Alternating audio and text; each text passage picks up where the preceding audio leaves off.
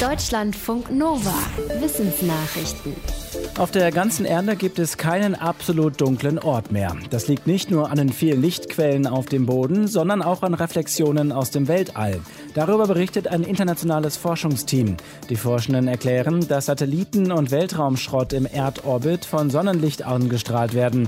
Dadurch können sie nachts entweder als helle Streifen erscheinen oder sie sorgen für Streulicht durch diffuse Reflexion des Sonnenlichts an den Satelliten. Und weil momentan etwa 3400 Satelliten aktiv sind und Zehntausende größere Teile Weltraumschrott in Erdorbit kreisen, hält dieses Streulicht die Dunkelheit der Nacht weltweit auf. Das stört laut NIT-Forschenden zurzeit vor allem astronomische Himmelsbeobachtungen. Aber die Lichtverschmutzung könnte bald noch größer werden, weil tausende neue Satelliten ins All sollen. Für orbitales Breitbandinternet. Dann könne auch die innere Uhr von Mensch und Tier durcheinander geraten.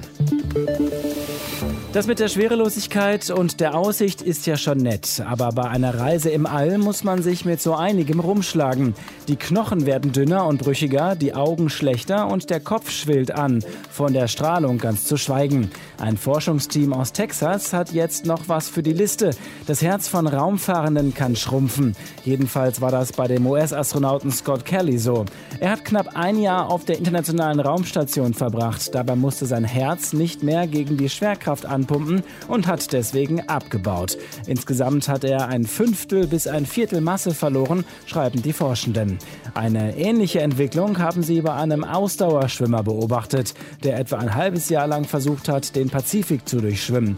Laut der Studie wirkt das horizontale Liegen im Wasser auf das Herz wie die Schwerelosigkeit. Auch mit gezielten Übungen lässt sich der Effekt laut dem Team nicht verhindern. Das Herz bildete sich aber bei Kelly und dem Schwimmer mit der Zeit wieder zurück. Bunte Papageienfedern waren mal ein Zeichen von Wohlstand, und zwar unter anderem in der Atacama-Wüste in Chile vor etwa 500 bis 900 Jahren. In der Wüste werden in Oasen immer wieder Überreste von mumifizierten Papageien aus der Zeit gefunden. Forschende aus Chile und den USA wollten wissen, wie die Vögel dorthin gekommen sind. Denn eigentlich leben Aras und andere gefundene Papageienarten viel weiter nördlich in feuchteren Regionen des Amazonas.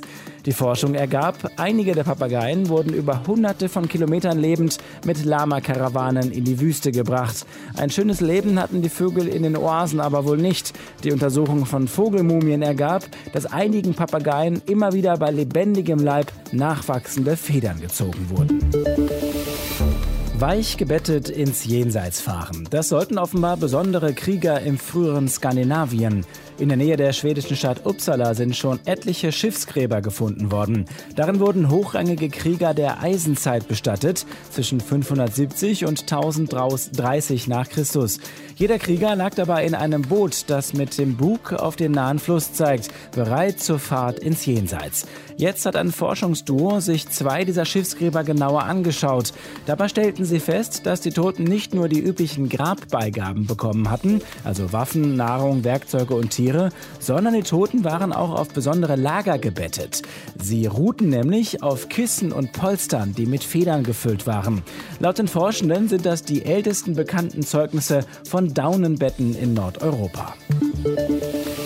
Auf nur zwei Seiten passen die genetischen Codes, mit denen die Impfstoffe von BioNTech Pfizer und Moderna vor Covid-19 schützen. Das ist die Bauanleitung, mit der der Körper nach einer Impfung Teile des Virus nachbauen und so sein Immunsystem gegen SARS-CoV-2 trainieren kann. Wie diese Anleitung aussieht, kann man jetzt kostenlos im Netz nachschauen. Forschende der Uni Stanford haben sie auf der Seite GitHub veröffentlicht, wo eigentlich Programmiercodes zu finden sind.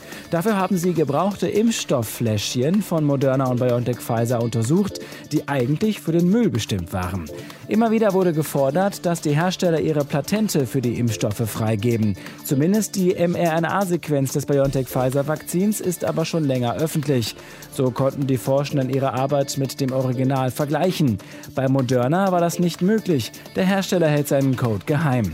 Die entschlüsselten Sequenzen können bei der Covid-19-Behandlung helfen, nämlich dann, wenn man schnell herausfinden will, ob Virusspuren bei einer Person vom Virus selbst oder von der Impfung stammen. Unterwasserwein, das ist offenbar eine schnell wachsende Nische der Weinindustrie. Der britische Guardian berichtet, dass das Interesse der Fachleute geweckt wurde, nachdem aus gesunkenen Schiffen immer wieder Wein und Sekt geborgen wurde, der perfekt erhalten war, obwohl er Jahrzehnte auf dem Grund des Meeres gelegen hatte. Flaschen aus diesen Funden wurden für hohe Summen verkauft. Fachleute glauben, dass die Lagerung unter Wasser den Weinen ganz spezielle Bedingungen bietet, die wichtig dafür sind, dass sich ein besonderer Geschmack entwickelt. Denn je nachdem, wie tief die Weine liegen, ist es dunkel und die Temperatur konstant niedrig. Außerdem soll der Wasserdruck einen Einfluss auf den Geschmack haben. Inzwischen gibt es Unterwasser-Weinkeller in vielen Ländern der Welt. Manchmal wird der Wein in versiegelten Amphoren versenkt, manchmal in Flaschen oder in Tanks. Deutschlandfunk Nova